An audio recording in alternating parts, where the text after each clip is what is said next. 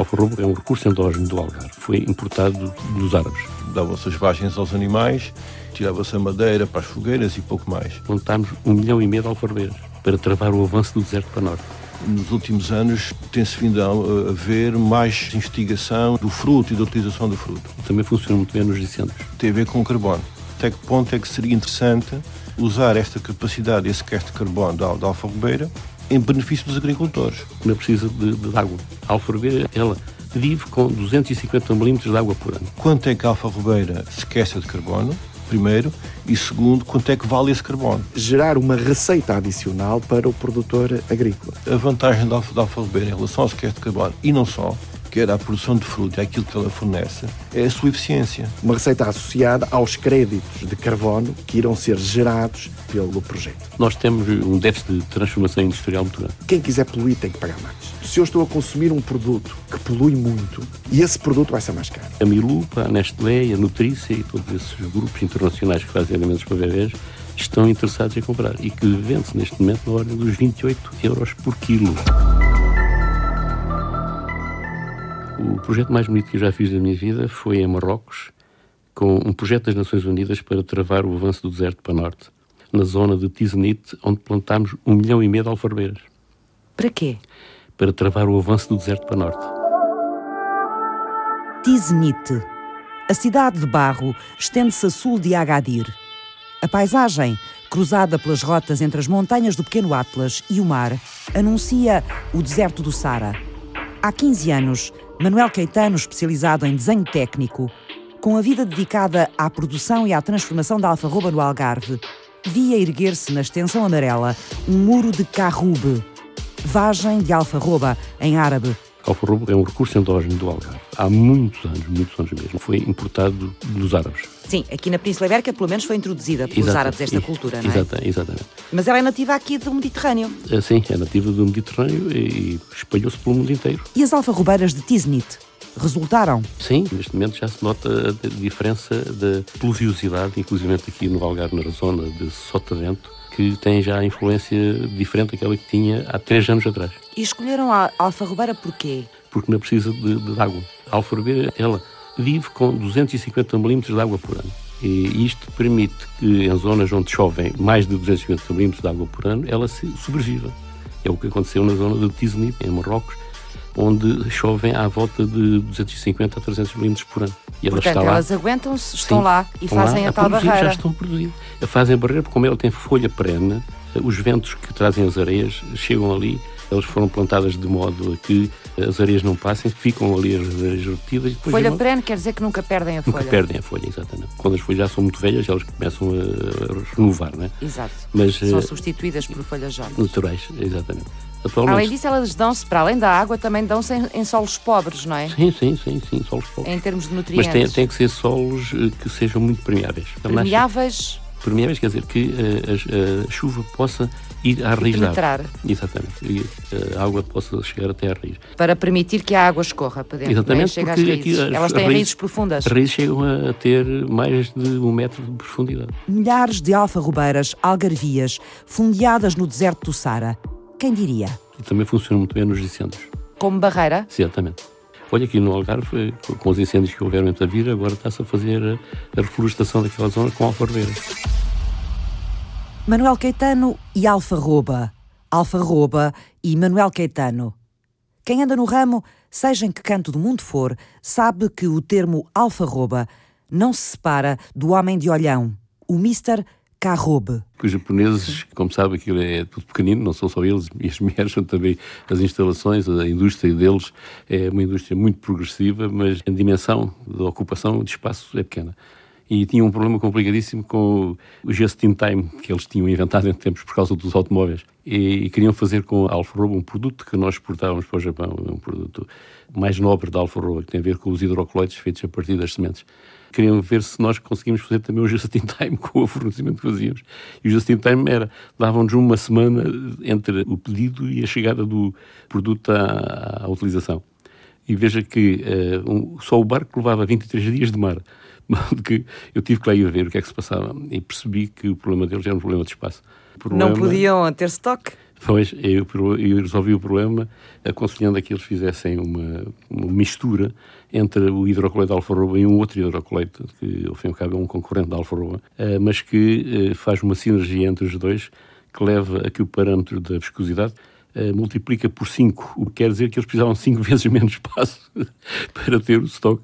E, e, isso foi de tal modo importante para eles que uh, vieram cá ver o que nós fazíamos e como é que fazíamos.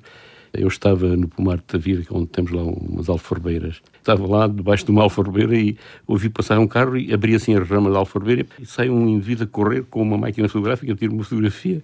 Depois conversámos mas quando ele chegou ao Japão mandou-me uma dedicatória no, no, verso da fotografia dizendo este é o Mr. Carol. E assim ficou batizada. E assim fica batizada no mundo inteiro com esta situação. Então, os anos 40, basicamente, era a única utilização. Davam-se as vagens aos animais, tirava-se a madeira para as fogueiras e pouco mais. E foi a partir dos anos 40, com a industrialização, então, do fruto, que as coisas mudaram completamente neste momento é uma cultura essencialmente industrial e com o desenvolvimento então de, de, de, de todos os processos de extração, das novas utilizações dos produtos, nunca mais parou. Nos últimos anos uh, tem-se vindo a, a ver mais, mais investigação entre, entre determinadas áreas particulares do fruto e da utilização do fruto. Pedro Correia, investigador em Biologia Vegetal na Universidade do Algarve. Eu sou de Porto Alegre, fui estudar para Lisboa para Biologia Vegetal Aplicada. Foi na Faculdade de Ciências agora da Universidade de Lisboa. Fiquei lá a estudar uh, quatro anos, o último ano, quinto, era um estágio profissional, e, portanto, este estágio profissional já não o fiz em Lisboa, já vim para o Algarve. Foi para o Algarve para onde? Para Tavira. Estudar? As alfarrobeiras. E na regra das alfarrobeiras. Com uma associação que se dedicava ao estudo das, das alfarrobeiras, que é a AIDA. Era uma associação interprofissional, sem fins lucrativos, e que apostava, apostava na investigação e na experimentação sempre à volta da cultura, no caso da, da alfarrobeira. Foi assim que eu comecei com os alfarrobeiras. A Associação Interprofissional para o Desenvolvimento da Produção e Valorização da Alfarroba. Há 30 anos, o associativismo mudou a história da produção da alfarroba no sul do país. Tinha como associados não só a indústria da alfarroba, todo o setor estava associado. Sim. E também eh, eh empresas multinacionais, que como sendo a Nestlé, a Milupa, a Nutrícia, que queriam saber quais eram as possibilidades que havia da utilização da alfarroba noutras áreas, não só com os hidrocoloides, mas também com os açúcares. O que é, que é o hidrocoloide da alfarroba? O hidrocoloide da alfarroba é um produto feito a partir das sementes, que é o produto mais valorizado neste momento em termos de utilização, de transformação. E nós, portugueses, fomos os líderes mundiais da transformação das sementes de alfarroba nesse hidrocoloide próprio para ser solúvel a frio. O hidrocoloide só é solúvel a 70 graus. É preciso que as instalações tenham equipamentos para fazer esse aumento de temperatura. Mas eh, com o desenvolvimento tecnológico que nós fizemos, permitiu-se fazer com que esse hidrocloide pudesse ser solúvel a frio. Basta misturar água e ele fica solubilizado. Para que é que são usados os hidrocloides, de uma forma geral? Por que é que eles são tão preciosos? Olha, neste caso, estes solúveis a frio têm a ver com a indústria alimentar, principalmente para bebés porque permite às senhoras que têm dificuldade em amamentar os seus filhos de terem um produto que pode ser usado para substituir o leite materno a partir da mistura com o leite de, de vaca ou de cabra. E é uma utilização em que a Milupa, a Nestlé, a Nutrícia e todos esses grupos internacionais que fazem alimentos para bebés estão interessados em comprar e que vende-se neste momento na ordem dos 28 euros por quilo enquanto que o hidrocoloide feito normal vale neste momento 6 euros por quilo. É um produto que é produzido a partir das sementes da alfarroba? Exatamente, a partir das sementes. A história de Manuel Caetano com a alfarroba tem quase 60 anos. Cruza-se com a história de uma das sociedades comerciais mais bem-sucedidas do início do século XX, dirigida pelo famoso e abastado empresário agrícola Abel Pereira da Fonseca. Eu fui convidado pela Sociedade Comercial Abel Pereira da Fonseca para vir para o Algarve fazer o aproveitamento dos recursos endógenos do Algarve. Estava aonde? Eu estava na Andena Náutica e estava em Lisboa.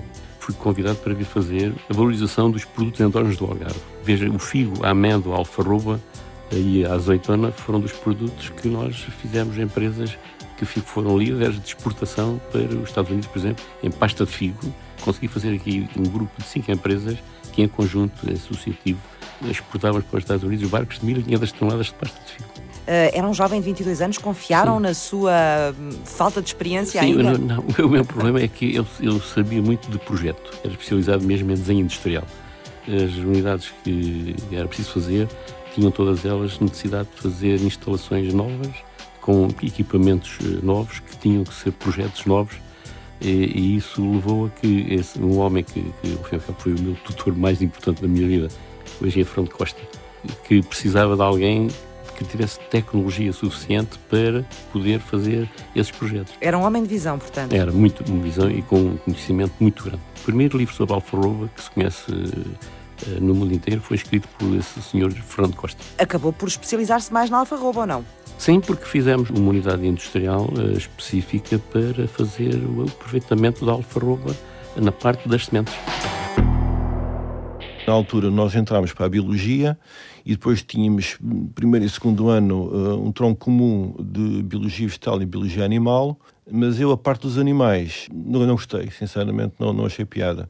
E, portanto, foi já no curso que percebi que gostava mais das plantas. Em casa fazíamos lá umas experiências no jardim com a minha irmã, talvez isso tenha tido uma influência no que subconsciente. Que eram essas? A sua irmã mais velha? É mais velha, assim, Sim. um bocadinho. Nós fazíamos, esmagávamos umas pétalas, fazíamos umas brincadeiras se calhar isso no subconsciente ficou lá qualquer coisa, não sei, não sei explicar. Como é que o biólogo Pedro Correia se apaixonou pelas plantas e pelas alfarrobeiras?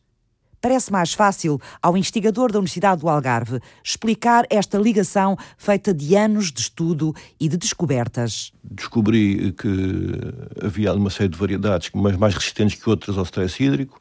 Descobri que muitas das, das árvores e das novas plantações eram normalmente abandonadas ou quando se punham na serra, eh, normalmente as novas plantações na serra, problemas de déficit de matéria orgânica, déficit hídrico, perdiam-se muitas plantas, tentámos depois melhorar algumas dessas plantas em termos de, de características fisiológicas para se aguentarem aí nesse, nessas zonas marginais. Comecei a sair mais daquilo que era a biologia e o trabalho do biólogo, do biólogo e aproximar-me mais daquilo que é o trabalho do agrónomo. A ciência foi o motor do crescimento industrial da produção de alfarroba no Algarve. Com a ajuda de fundos comunitários, Universidade e Associação para o Desenvolvimento da Alfarroba trabalharam juntas. E uma das coisas que fizemos foi tentar ver porquê que as árvores precisavam de tanto tempo para ser adultas. E percebemos que tinha a ver com o processo de plantação, o plantio das árvores. Uma alfarrobeira era adulta aos 60 anos e nós, a Associação Interprofissional, conseguimos pô-la a ser adulta aos 5 anos. Aos 5 anos? Sim, senhora. Mas isso é uma evolução enorme, porque esta é, árvore é uma árvore de crescimento lento, muito é, lento. É muito crescimento lento, mas uh, tem a ver com a plantação.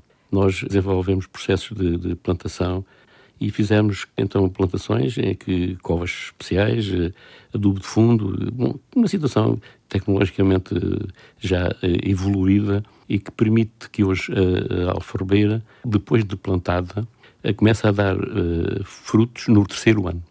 E ao quinto ano ela já começa a, a, a, ter adulta, porque aí já tem alguma economia. Depois, há quanto tempo é que fazemos isso, mais ou menos? De, há 21 anos, mais ou menos. E somos só nós que temos essa não, nós tecnologia? Te, nós não? temos desenvolvido essa tecnologia pelo mundo inteiro. Nós crescemos a produção, que era da volta das 35 mil toneladas, para agora que anda à volta das 50 mil toneladas. Desde quando? 35 mil para 50 mil agora? Desde o ano 2001.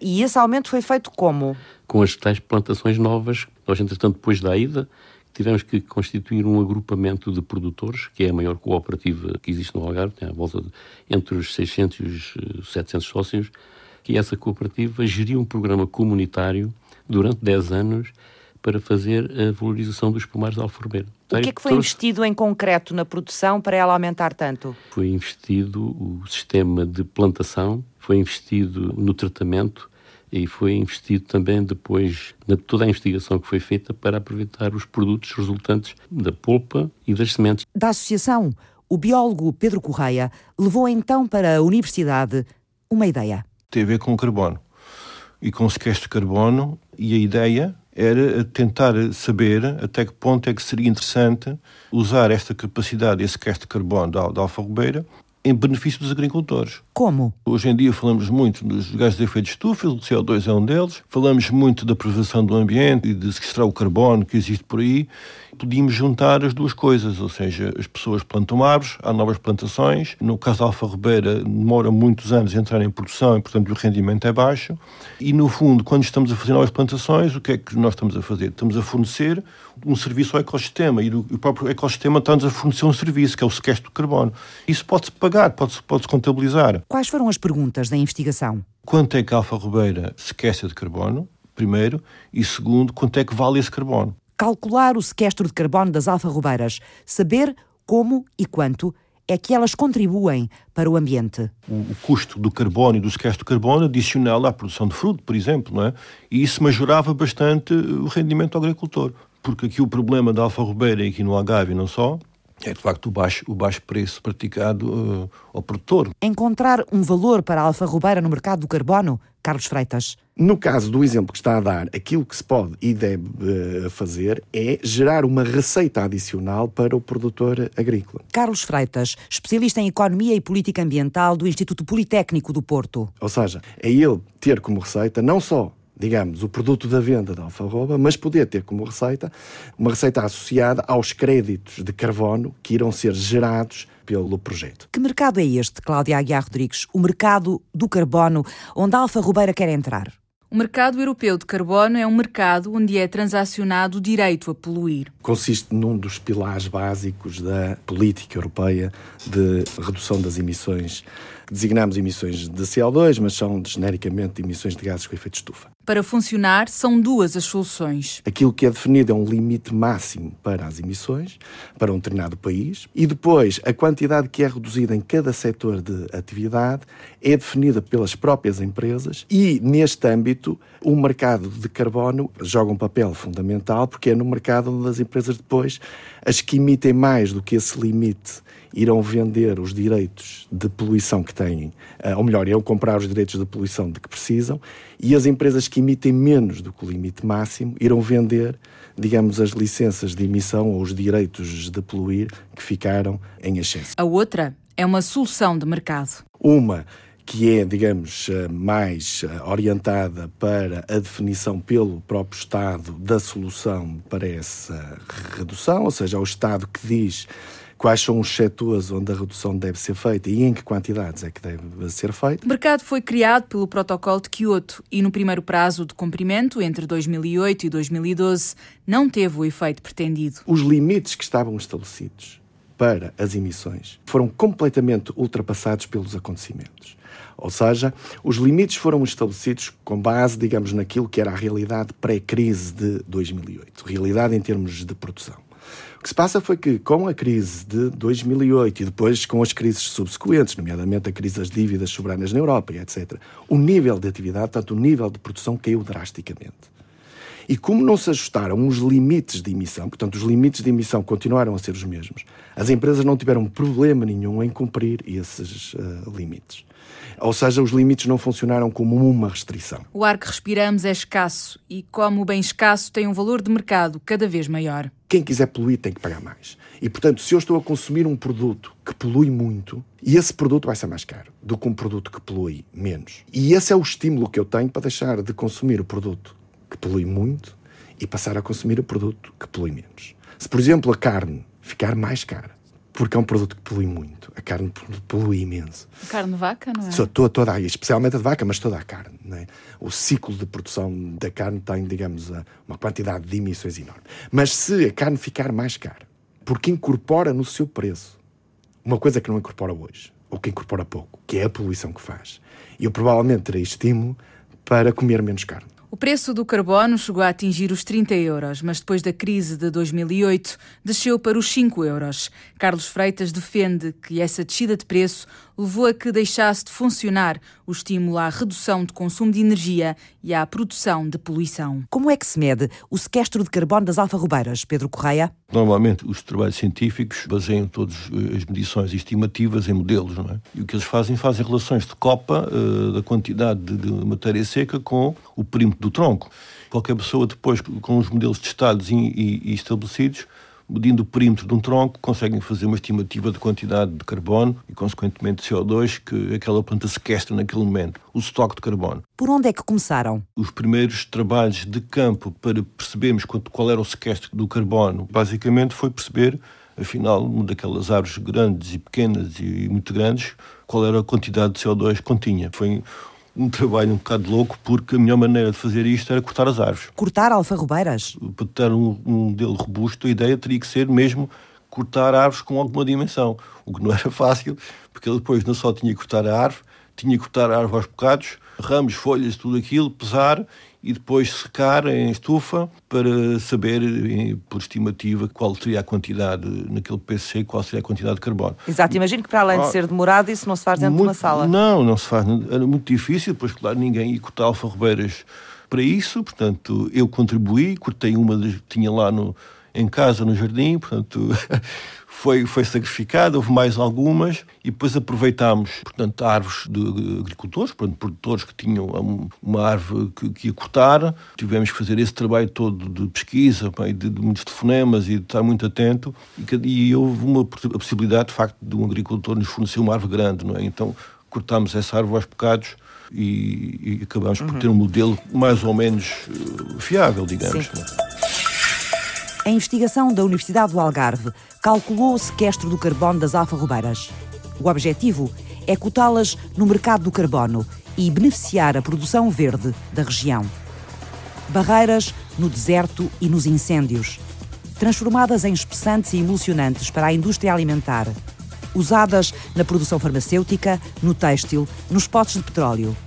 Crescem em Portugal, mas a matéria-prima é quase toda transformada no estrangeiro estamos a cuidar bem desta riqueza endógena? Até quando vai o país liderar a indústria da alfarroba? Ou perdê-la para os produtores emergentes de Marrocos e da Turquia?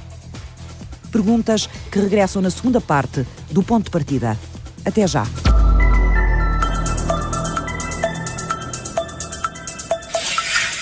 Seria interessante fazer uma majoração em termos de ajudas à cultura ou ajudas à produção, baseado no carbono, tal como se faz, por exemplo, para as alfarrobas e para os produtos em modo de produção biológico, que é uma majoração das ajudas aos produtores. O biólogo Pedro Correia, da Universidade do Algarve, pegou na ideia e partiu para a investigação. Calcular qual é o valor da alfarrobeira no sequestro do carbono quanto gás carbónico é que estas árvores conseguem remover da atmosfera e transformar em oxigênio através da fotossíntese. Os valores para criar um modelo tinham que ser valores experimentais, tinha que ser obrigatoriamente cortar a árvore. E depois o que se obtém são pontos que relaciona um perímetro X com um peso Y e, assim sucessivamente. Com essa linha matemática, nós podemos, a partir daí, com qualquer perímetro dentro daquela ordem de grandeza, não é? dentro do intervalo do modelo, obviamente, ligá-lo à função e a função depois dar-nos a quantidade de carbono. Criou-se um modelo matemático de cálculo que permite agora quantificar o serviço que um pomar de alfarrobeiras presta ao ecossistema no combate à poluição do ar. Usámos então esse modelo base para fazer as tais estimativas do CO2 a partir de um conjunto grande de árvores e juntar esses valores do CO2 ou do fruto e assim fazer uma compensação ao, ao agricultor, principalmente porque a alfarroba tem um problema que é a irregularidade de produção. A produção de alfarroba no Algarve está agora pronta para entrar no mercado do carbono.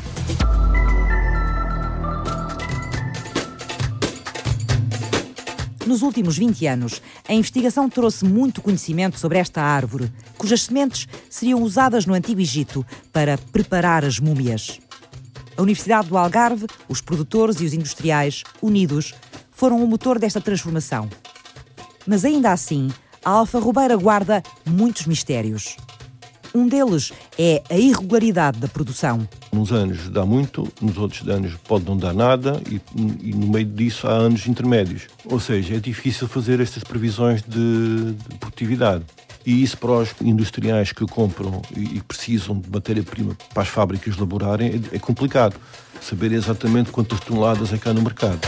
Como é que a cotação da alfarrobeira no mercado do carbono pode ajudar? Seria uma maneira de compensar, portanto, essa variação de rendimentos para, para, para, os agricultores, não é? Uhum. ou seja, no fundo a investigação tenta ser aplicada, não é? Pelo menos que alguns dos objetivos da investigação sejam direcionados para o setor que dela precisa. Mas em que é que a Alfa Rubeira se distingue de outras árvores que fazem exatamente o mesmo, sequestrar carbono? E algumas em quantidade maior. Todo este estudo do carbono pode ser feito por outras árvores, obviamente. O interesse da alfa-robeira é, de facto, uma espécie, uma espécie de, de elevada longevidade, não é? Chegou a atingir 10, 12 metros de altura e, portanto, o seu potencial de sequestro a longo prazo é muito mais interessante que, por exemplo, o eucalipto, porque o eucalipto e muitas outras eh, sequestram muito mais, não é? A taxa de assimilação do carbono e de crescimento de biomassa do eucalipto é muito superior à da alfarrobeira. Mas, obviamente, não, não podemos comparar em termos ambientais, em termos de inputs da água, etc., uma coisa com outra. A vantagem da alfarrobeira em relação ao sequestro de carbono, e não só, quer à produção de fruta e àquilo que ela fornece, é a sua eficiência. Como é que se mede a eficiência das alfarrobeiras? Quando nós dizemos a alfarrobeira, portanto, sequestra carbono, está bem, mas também o pinheiro também sequestra e outros também. Uh, a alfarrobeira também fornece fruto, fornece açúcares, fornece uma série de compostos bioativos na semente e na polpa. Ah, mas os frutos vermelhos também têm, portanto, as framboesas, os morangos também têm. A questão é que, para nós termos nos morangos e nas framboesas esses mesmos compostos, temos que introduzir no sistema muito mais adubos, muito mais água, eh, produtos químicos para controlar pragas e doenças, portanto, o input que se dá às culturas é completamente diferente. Ou seja, a pegada ecológica da alfa-rubeira, a sustentabilidade da espécie é muito maior. A alfa-robeira é uma espécie que não precisa de muita água, utiliza muito bem alguns nutrientes, nomeadamente o azoto e o fósforo, é uma, uma espécie de crescimento lento, não tem pragas e doenças conhecidas graves que implicam os agricultores tratamentos frequentes, preventivos e curativos, etc. A sua generosidade é máxima. Como é que o sequestro do carbono das alfarrobeiras pode ser compensado? Projeto tem que ser certificado como um projeto que, de facto, constitui um reservatório, se quisermos chamar assim, de CO2. A partir do momento em que o projeto é certificado, é reconhecido, uh, ele a partir daí gera certificados verdes. E esses certificados verdes depois podem ser vendidos no mercado. Se quiser, por cada tonelada de produção de alfarroba, uh, ou isso depois depende de projeto da projeto, pode ser definido também, digamos, o espaço ocupado pela produção em termos de hectares, mas em todo caso, independentemente da medida que se use, associado à quantidade que está inerente ao projeto, serão emitidos uh, certificados verdes que depois podem ser vendidos no mercado. Carlos Freitas estuda os impactos das medidas ambientais que combatem as alterações climáticas na economia. Os mercados de transação do carbono, onde quem polui vai comprar o direito de poluir e quem cuida do ambiente vai vender certificados verdes, está longe da maturidade. O valor muito baixo do carbono por tonelada, Cláudia Aguiar Rodrigues, não pressiona os poluidores a mudarem o rumo. Nas compras e nas vendas de um mercado que quis dar um novo fôlego ao ambiente, como é que se portou Portugal? Aquilo que se esperaria no início é que, digamos, esse, essa redução das emissões fosse conseguida à base da eficiência tecnológica, da introdução de novas tecnologias, das energias renováveis, etc. Tudo isso, obviamente, que deu uma contribuição, nomeadamente a penetração das energias uh, renováveis. Porque, repare, se nós produzimos mais energia renovável, significa que o setor de produção energética, por exemplo, tem menos necessidade de emitir da poluição pela queima de combustíveis fósseis. E, portanto, as energias renováveis também jogam aí um papel importante no sentido de reduzir o preço que nós chamamos o preço do carbono. Esse preço é justo? Por exemplo, a União Europeia também tem estimativas para o preço do carbono que poderá garantir uh, atingirmos aquilo que é o objetivo de não ultrapassarmos o aquecimento uh, até 2030 em 2 graus uh, centígrados. Para que isso possa acontecer, as estimativas apontam para que o carbono, o preço do carbono deveria rondar entre 30 a 60 euros. Então é preciso refazer as contas. Nos últimos 5, 6 anos, o preço a que está a ser transacionado o CO2, que anda à volta de 5 euros a, a, tonelada, isto é, as empresas que querem comprar direitos de emitir é mais ou menos o preço, assim como o produtor da alfa-barroba, se quiser vender, digamos, os certificados verdes também é esse preço. E esse preço é manifestamente baixo para poder estimular as empresas a produzirem alterações tecnológicas. Entre preços e inovações tecnológicas levanta-se um problema maior. Não é só a Europa que deve cumprir. Não podemos esquecer nunca que a Europa representa 12% do é total claro. das emissões. Os Estados Unidos representam 18% e a China representa 20%. É esta a ordem de grandeza. E nós sabemos esta questão da poluição, portanto, nós neste caso não podemos, eu diria, construir muros, não é? E dizer que a poluição fica do lado fora do muro. Se os outros grandes blocos e os grandes blocos são a China ou a Ásia, se que emitem quiser, imensa poluição. Que emitem imensa, muito mais do que, do que a Europa. Não é? Esta experiência valeu a pena? Nós hoje olhamos, por exemplo, para a China e a China está a implementar os seus próprios mercados de carbono. E provavelmente a experiência que a Europa desenvolveu representa, digamos, uma inspiração para esses mercados e uma aprendizagem, etc.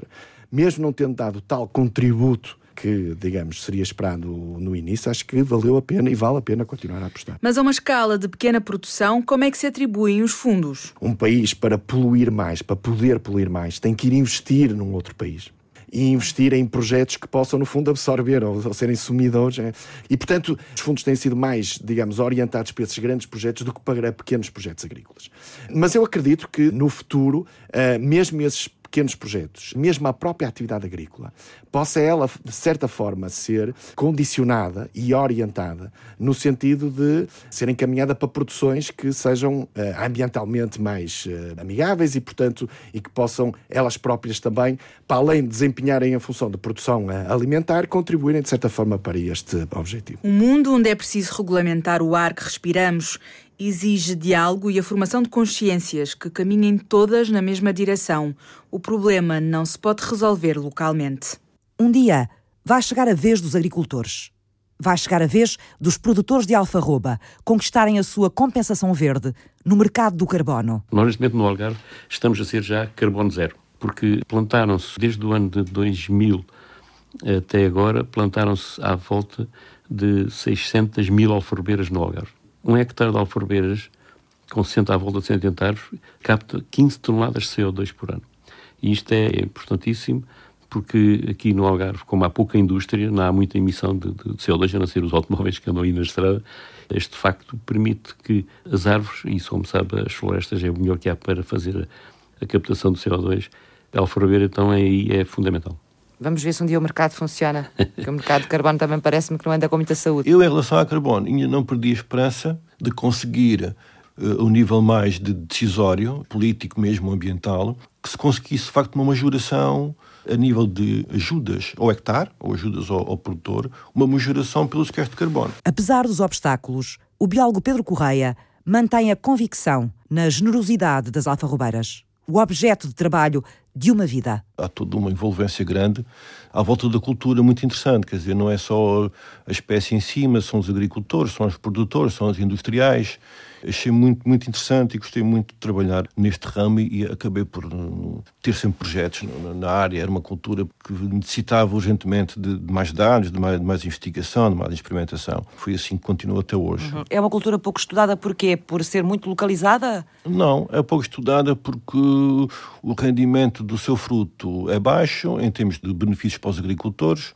Os agricultores preferem ter outras opções ao longo do tempo e por isso não, eh, não é muito rentável em termos de, de, de produção, em tempo útil da vida de uma pessoa, não é? Portanto, é uma espécie de crescimento lento. A alfarroba tem um preço que podia ser bastante melhor. Por esse motivo, há muita gente que não aposta na cultura. A grande riqueza da alfarroba está na transformação, na extração dos hidrocoloides das sementes e dos açúcares da polpa. Mas Portugal não tem indústria transformadora. A matéria-prima é exportada e é fora do país que o lucro maior fica. Não há utilização praticamente de hidrocoleitos de alfarroba, a não ser aqui no Algarve na doçaria, mas pequenas quantidades, na doçaria da polpa e de hidrocoleto. Mas tudo que é a utilização mais industrial é feita lá fora? Sim, sim. Nós temos um déficit de transformação industrial muito grande portanto, de aproveitamento deste produto, Exatamente. apesar dele ser todo aproveitado. Sim, 100%. Os hidrocoloides, ou a goma extraída das sementes da alfarroba, é amplamente aproveitada pelas multinacionais de produtos lácteos para bebés. Mas há outros setores que a usam. Na têxtil, o engomar das coisas é fundamental e a goma é usada muitas vezes até mesmo para os tecidos mais finos e os tecidos de grande qualidade têm muitas vezes necessidade de ter engomagem feita com esses hidrocoleidos. Também é usada nos petróleos, na exploração dos petróleos, para manter os furos que estão em fim de, de utilização. Uh, este hidrocoloide injetado dentro de um furo pode fazer a dissolução do crudo que está nas areias e continuar a extrair o petróleo à medida que vai tendo menos quantidade disponível. O investimento no conhecimento científico das alfarrobeiras, no Algarve, nos últimos 15 anos, trouxe uma nova riqueza o aproveitamento da polpa da alfarroba. São as sementes é que eram utilizadas. E a polpa era usada para rações para animais. E a vagem constitui entre 88% a 90% do fruto. Portanto, primeiro usava-se apenas a semente. As sementes, exatamente. E para o, transformação. A polpa, exatamente. E a polpa era para rações para animais. E essa polpa atualmente é o produto mais valorizado na alfarroba. Como é que ele foi valorizado? Foi valorizado com a investigação que foi feita para aproveitar as, as moléculas que estão nos açúcares da alfarroba. Como é que essa casca é aproveitada então agora, é, ou é transformada? sim, é transformada. Primeiro faz-se a britagem para separar as sementes da, da, polpa, como é evidente. Essa polpa depois que tem à volta de 50% de açúcar, é extratada do açúcar que tem. O açúcar é extraído? É extraído. Não é feito cá? Não. Não, não temos tecnologia para fazer isso não, cá? Não temos unidades industriais. Temos onde tecnologia. É isso, onde é que ela vai então? A polpa? É, atualmente a extração faz-se ou em Valência ou na Alemanha, no norte da Alemanha, em Dresden por exemplo, aqui a alfarroba de, do Algarve está indo para Dresden, é extraído o açúcar, depois esse açúcar é, é melhorado em termos de, de clarificação, é clarificado, e depois volta para um laboratório que está em Málaga, que faz o aproveitamento das moléculas para produtos como o DC-inositol, é um produto que eh, nos Estados Unidos se vende hoje a 500 dólares por quilo. E, Serve para quê? Esse é fundamentalmente um aditivo alimentar e tem uma aplicação nos Estados Unidos muito importante relacionada com as senhoras que têm dificuldade em ter filhos e que limpa bem os ovários de modo aos cálculos que muitas vezes estão no ovário e que provocam a falta de capacidade para gerar filhos. Essa polpa sai de Portugal uhum. e não regressa. Não, não. É toda transformada lá fora. Exatamente. São feitos vários produtos a partir sim, sim. dela, vários tudo produtos. lá fora. Tudo o que quer dizer, imagino eu, que o grande ganho dessa polpa, que é hum, produzida no, no, no Algarve, hum. também está lá fora. Também. É Porque imagino é que a parte que dá menos lucro é vender a polpa. Sim, e veja, isto, isto contraria aquilo que eu aprendi quando, a partir da altura, comecei a trabalhar nesta área da, da transformação da alfarroba, que é as unidades industriais devem ser montadas onde seja mais fácil a utilização do produto com menos custo. Ou seja, se nós transformarmos um produto uh, na origem, produto esse que tem um custo grande de transporte, ele fica muito mais barato se for transformado na origem do que for transportado à distância. Para além de tornar o produto final caro, parece-me que Portugal acaba por contar pouco nesse filme. Pois, é, é, um filme, é um filme que eu conheço muito bem e que não consigo evitar que isto aconteça, porque para fazer a unidade industrial em, em, em Portugal é preciso investimento que neste E não momento... há ninguém interessado nesse tipo de investimento? Não, há interessados, mas uh, os interessados são empresas normalmente multinacionais. E como sabes, as multinacionais têm uma maneira de estar que para nós uh, não nos agrada muito. Tomam conta, não é? Pois. Manuel Caetano 60 anos dedicados à produção e à transformação da alfarroba. O sonho dele era que o investimento nacional percebesse o valor industrial da espécie. Está convencido que, se o país não o fizer, vai acabar por perder a liderança da produção. Eu espero que se faça o aproveitamento destes recursos endógenos, não é só já da alfarroba, mas também do tal figo e da, da amêndoa, em condições de valorizar a nossa região do Algarve e Portugal, ao fim e ao cabo, porque nós temos condições edafoclimáticas muito específicas e especiais para estes produtos e é uma pena termos neste momento condições de valorização dos mesmos como deve ser feito. Uhum. E não se faz porque não há investimento suficiente para isso. E parte da riqueza dessa produção uh, podia ficar em Portugal e não fica neste momento, não é? Sim, a riqueza fica sempre onde está uh, o complexo que faz funcionar as coisas. Veja, se eu uh, tiver o produto a ser feito aqui em Portugal e depois exportar uma parte do produto ou exportar na totalidade, que é o que está acontecendo com os hidrocoleiros, a maior parte são exportados e o aproveitamento final seja mais valorizado do que aquilo que tem a ver com a produção, pois é evidente. E, e, neste momento há uma concorrência muito grande. Neste momento o maior produtor é Marrocos. E depois, a seguir, somos nós. A Espanha, que era o primeiro produtor, já está em terceiro lugar. E, mas neste momento está a crescer na Turquia uma situação muito curiosa que é os turcos estão a andar muito rapidamente e aproveitando muito melhor do que nós temos feito aqui a valorização da alvaroba. Em que é que eles eh, estão a fazer melhor que nós? Principalmente na, naquilo que é a polpa de alvaroba. A aproveitá-la melhor é? Sim. Estão aliás, a transformá-la lá? Sim, sim, sim. Porque eles têm uma produção grande também de alvaroba. E estão, e estão a importar de Portugal polpa de alvaroba para complementarem a produção que eles têm. Porque nós aqui não temos condições para transformar. Exatamente. Manuel Caetano já deixou a produção, mas mantém-se de pedra e cal nas organizações agrícolas e industriais que trabalham a valorização da alfarrobeira. Mr. Carrobe está de volta em breve ao deserto.